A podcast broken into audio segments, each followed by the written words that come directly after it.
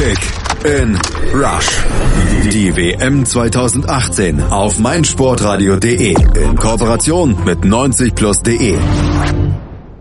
Im zweiten Gruppenspiel der Gruppe H an diesem 24. Juni trafen Kolumbien und Polen aufeinander. Beide Mannschaften haben natürlich mit großem Interesse das Zwischenspiel zwischen Japan und Senegal geschaut und gesehen, dass sich beide Punkte geklaut haben. Hieß für beide Mannschaften, Sieg ist Pflicht, wenn man noch weiterkommen will ins Achtelfinale.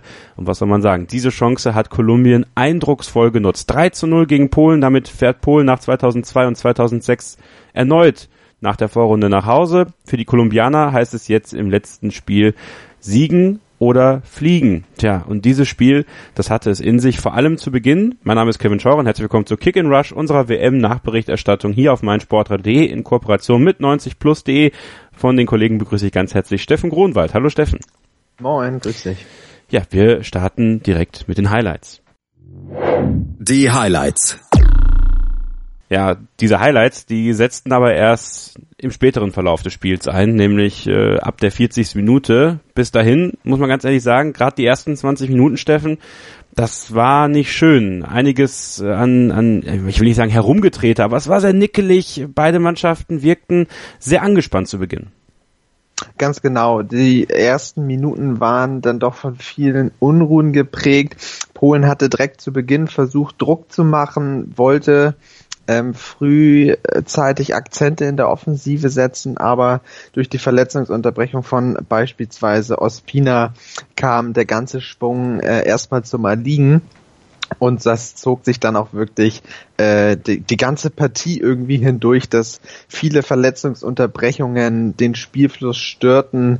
Es waren nicht immer harte Fouls, aber aufgrund kleiner, ja, wie du gesagt hast, Nicklichkeiten ähm, war Spielfluss eigentlich kaum vorhanden.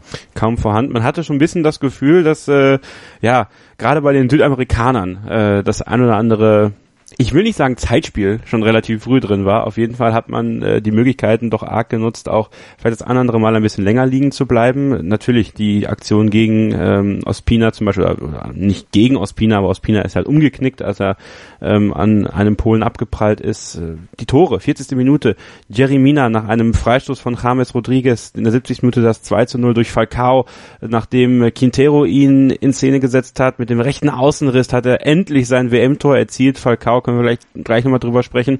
Und das 3 zu 0 äh, Cuadrado nach einer erneut hervorragenden Vorarbeit von James Rodriguez in der 75. Minute. Damit war die Messe gelesen. Von den Polen kam nicht viel. Also Zeit für die Analyse. Die Analyse.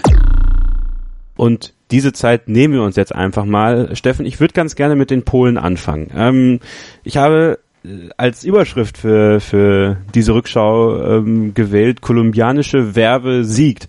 Müsste ich gleichzeitig äh, schreiben, pomadige Polen verlieren verdient? Ähm, ich würde das sogar unterschreiben, tatsächlich. Ähm, ich bin wirklich nach wie vor sehr enttäuscht von der Leistung der Polen.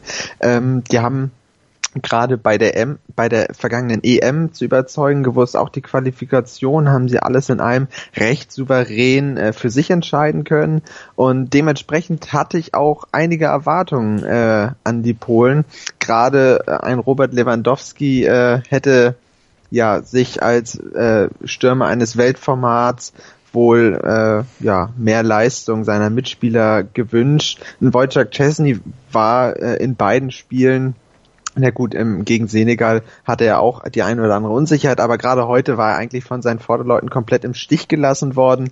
Das war ein ja sehr passiver Auftritt. Man hatte zwar hin und wieder, wie ich schon eingangs erwähnt hatte, so leichte Phasen, wo man versucht hat, mit Schwung in die Partie zu kommen, aber das äh, hat sich dann alles relativ schnell eingestellt und somit war man meistens einfach einen Schritt später äh, am Ball. Die Kolumbianer waren immer frischer, einen Tick eher äh, am Gegner vorbeigekommen und dementsprechend hatten sie im Endeffekt nur das Nachsehen. Bestes Beispiel war das 3 zu 0, wo Quadrado äh, ja Pass dann um einige Meter entlaufen konnte. Um nicht um, um das auch so zu sehen, Passan hatte auch Vorsprung zu dem Zeitpunkt, als der Angriff losging. Richtig. Also und ich glaube, damit ist dann auch alles über ja. äh, die Tempo äh, ja, Unterschiede gesagt und das war einfach symptomatisch für den ganzen Spielverlauf. Die Kolumbianer wirkten einfach frischer, wacher, auch wenn sie nicht viele Chancen hatten. Ich glaube, ich habe im Endeffekt viereinhalb Chancen gezählt für Kolumbien. Am Ende noch dieses eine Hackending, ja. ähm, der da nicht rein wollte. Aber sie haben halt einfach gnadenlos ihre Chancen genutzt und das spielt in einer WM einem Team natürlich mächtig in die Karten. Ja, die Statistik sagt am Ende vier Schüsse aufs Tor für die Kolumbianer, vier, drei Tore. Die Polen zwei Schüsse aufs Tor, also zwei Torchancen, beide von Robert Lewandowski, muss man einfach mal sagen. Ähm, diese Diskrepanz zwischen Robert Lewandowski und dem gesamten Team. Es gab ja immer, gibt immer diese Zwischensequenzen, ja, wenn, wenn eingeblendet wird, zum Beispiel wenn eine Verletzungspause ist oder wenn eine Auswechslung ist, dann werden Bilder gezeigt. Und ähm, es gab dann, ich weiß nicht, ob es nach dem 2-0 war oder war es vielleicht nach dem 3-0, Steffen, ähm, da hat, hat man erst gezeigt, wie Robert Lewandowski nochmal versucht, seine Männer irgendwie wach zu rütteln, ähm, aufzumuntern und die Gesichter der, der Polen, ich glaube Bednarek wurde eingeblendet unter anderem, aber auch noch andere Spieler, ich sag mal so, die wirkten jetzt nicht so, als ob Robert Lewandowski die erreichen könnte. Was die Polen, finde ich, bei der EM 2016 noch stark gemacht hat, nämlich ähm, auch als Team hinter Robert Lewandowski zu funktionieren, denn auf ihn fokussiert sich da natürlich alles das scheint jetzt nicht mehr so ganz zu funktionieren. Robert Lewandowski zieht das Team nicht mehr mit. Ist das, ist das etwas, was nur ich so sehe oder ist dir das auch so aufgefallen? Also ich glaube, zunächst muss man da auch einen Lewandowski ein bisschen im Schutz nehmen, da natürlich mit Kamil Glick ein entscheidender Faktor ja. innerhalb des Teams äh, zur Weltmeisterschaft ausgefallen ist. Der Innenverteidiger musste ja verletzungsbedingt zu Hause bleiben und ich glaube, das ist tatsächlich dann auch mit so ein Faktor, wenn die Leader eines Teams fehlen, dass da dann einfach, wie du es gesagt hast, einer nicht reicht, um eine Mannschaft aufzuwecken.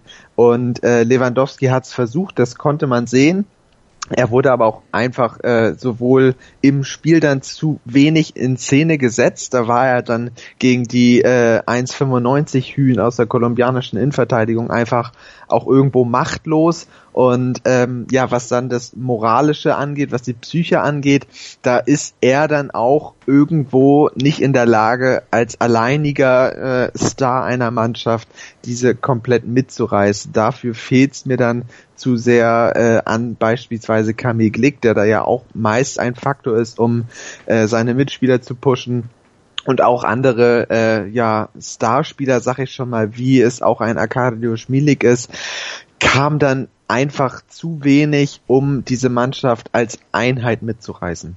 Das fasst die Situation bei den Polen sehr gut zusammen. Lass uns über Starspieler und das Mitreißen bei Kolumbien sprechen, denn das hat funktioniert. Allen von James Rodriguez der ist vorangegangen, der ist Meter gelaufen. Also teilweise habe ich bei den Bayern nicht das Gefühl gehabt, dass er so viel gelaufen ist, auch defensiv hervorragend mitgearbeitet hat. Ähm, ja, hat ja auch Wunden davon getragen, Stollenabdrücke an seiner Seite, hat dem Schiedsrichter ja auch gezeigt, hat auch auf die Nuss bekommen, hat auch so ein, so ein, so ein leichtes blaues Auge hat sich abgezeichnet. Also der hat alles reingehauen mit der Schlüssel zum Sieg, aber auch Falcao. Falcao, der den Traum hatte, bei der WM dabei zu sein, der bei der letzten WM wegen einer Knieverletzung nicht dabei sein konnte, der jetzt auch endlich sein WM im Tor er erzielt hat. Man hat richtig gemerkt, wie das ja alle mitgerissen hat. Äh, das Publikum, das kolumbianische Publikum hat dauerhaft Stimmung gemacht. Ähm, ja, James und Falcao, die haben die Mannschaft mitgezogen. Das auf jeden Fall. Dazu gehört aber auch ein Quintero, der ja. gerade zu Beginn der ersten Halbzeit für viel Schwung sorgte. James hat ein bisschen Anlaufzeit benötigt, aber gerade mit dem Führungstreffer äh, kamen dann die genannten, von dir genannten Spieler erst so richtig zur Entfaltung. Der Konterfußball, der dann auch gespielt wurde, der spielte ihn dann natürlich äh, perfekt in die Karten und äh, dementsprechend hast du dann auf kolumbianischer Seite natürlich deine Schlüsselfiguren, die ähm, ja jetzt gerade wahrscheinlich in der Heimat noch äh, mehr hochgelobt werden, als das ohnehin schon der Fall ist. Ein James wusste mit seinem Spielwitz einfach äh, ja zu überzeugen. Das war schlichtweg genial, was der gerade gegen Ende der Partie dann nochmal gezeigt hat und definitiv mit der Schlüssel zum Sieg, dass er ja fast schon befreit ausspielen konnte. Er hat bei der letzten WM gezeigt, was er kann. Das war für ihn so der Durchbruch und jetzt auch nach vergangenen schwierigeren Monaten und Jahren hatte man, wie du es gesagt hast, das Gefühl, dass er wirklich sich freut, jeden Meter zerreißen zu können für sein Land, für seine Nation. Und das war äh, für die Kolumbianer natürlich der Matchfaktor. Absolut, absolut. Und effizient wie nichts. Also normalerweise hat man das ja bei südamerikanischen Teams ganz gerne mal, äh, Peru kann ein Lied von singen, äh, äh, Chancen zu verdaddeln am laufenden Band. Wir haben es gerade gesagt, aus, aus vier, viereinhalb Chancen macht Kolumbien drei Tore. Also auch da muss man sagen, die Effizienz, die, die das Team von äh, José Nestor Peckermann zeigt, alle Achtung und ja, hiermit auf jeden Fall klar und auch in der Höhe verdient dieses Spiel gewonnen. Ja, das würde ich auch sagen. Die Kolumbianer waren in der Hinsicht einfach wesentlich abgezockter, wussten einfach mit ihren Hochkarätern was anzufangen. Lewandowski war ja, wie du auch schon eingangs erzählt hattest, der einzige Pole mit wirklich nennenswerten Torszenen, aber das waren auch keine äh, Torchancen, wie sie Kolumbien hatte. Da musste er einmal selbst einen Ball überragend verarbeiten, um daraus eine Chance entstehen zu lassen. Und äh, die Kopfbälle waren, wie gesagt, äh, nur schwer zu nehmen gegen diese Innenverteidigung um, um Jeremina und Sanchez. Und dementsprechend äh, muss man das einfach so eingestehen, dass Kolumbien wirklich auch aufgrund der äh, Kaltschnäuzigkeit irgendwo auch in der Höhe verdient gewonnen hat, ja. Dann müssen wir den Spieler des Spiels sprechen. James Rodriguez. Ja, ich glaube, da gibt's äh, wenig, was dagegen sprechen würde. Er hat im Endeffekt äh, eine Passquote von 89 Prozent, hat die angesprochenen zwei Assists und dazu noch generell drei Chancen herausspielen können, was bei vier Torschüssen natürlich schon eine Hausnummer ist. Und zudem, auch das hast du schon gesagt, war er sowohl vorne als auch hinten zu finden, hat sich zer zerbissen für, für die Mannschaft hat gefeitet, gegrätscht, gekämpft und ging einfach als Leader der Mannschaft voran und dementsprechend äh, hatte das Duell meiner Meinung, meiner Meinung nach knapp vor Quintero und auch einem Falcao für sich entscheiden können, wenn es um den Spieler des Spiels ging. Ich hätte da noch einen anderen Spieler reinzuschmeißen, nämlich äh, Juan Guillermo Cuadrado. Ich finde, der hat mir richtig gut gefallen. Ja, hat immer ordentlich Schwung gebracht, hatte wenige Ballverluste, also so als als kleinen als kleinen äh, Dark Horse-Tipp als Spieler des Spiels würde ich den auch in den Raum werfen wollen. Das äh, stimmt auf jeden Fall. Also das, äh, seine Leistung darf man auf keinen Fall schmälern. Gerade er wusste natürlich auch äh, immer wieder mit seinem Tempo zu überzeugen, hat das äh, zwischenzeitliche, nee, Quatsch, das 3 zu 0, den Schlusspunkt setzen können und äh, auch über die Flügel konnte er immer für Gefahr sorgen. Meiner Meinung nach waren dann aber oftmals seine Hereingaben zu unpräzise, wodurch äh, ja die Polen dann oftmals klären konnten. Und das war für mich so der Faktor zu sagen, äh, dass es dann doch mehr in Richtung James ging. Alles klar. Dann einen kleinen Ausblick, den müssen wir natürlich wagen. Der dritte Spieltag, das wird ein sehr, sehr interessanter Spieltag in der Gruppe H auf jeden Fall. Für die Polen ist die WM, wie gesagt, vorbei, aber die können noch ja an der Entscheidung teilhaben, wer denn ins Achtelfinale einzieht. Die Polen spielen dann gegen Japan und Kolumbien muss gegen Senegal ran. Das Ganze dann am Donnerstag. Was ist so, was ist so dein Gefühl, was, was äh, gerade Kolumbien natürlich dann angeht? Glaubst du, die schaffen das?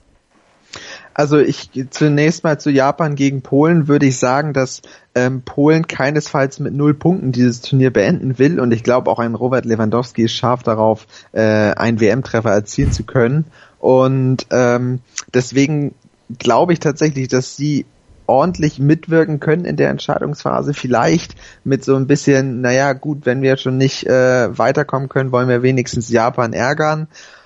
Ähm, zum Thema Kolumbien bin ich wirklich sehr gespannt drauf. Senegal hat heute auch gegen Japan gezeigt, dass sie oder dass mit ihnen auf jeden Fall zu rechnen ist. Das Tempo, was auch ein Sadio Mané mitbringt, kann kaum einer, vielleicht Quadrado von Kolumbien mithalten und dementsprechend kann das wirklich ein offener Schlagabtausch werden und äh, wenn Polen mitspielt, dann ist für Kolumbien auf jeden Fall einiges möglich. Ob sie auch gegen Senegal gewinnen werden, wird sich zeigen. Da äh, wird auch ein Faktor sein, wer dann wirklich die äh, ja, bessere Chancenverwertung hat.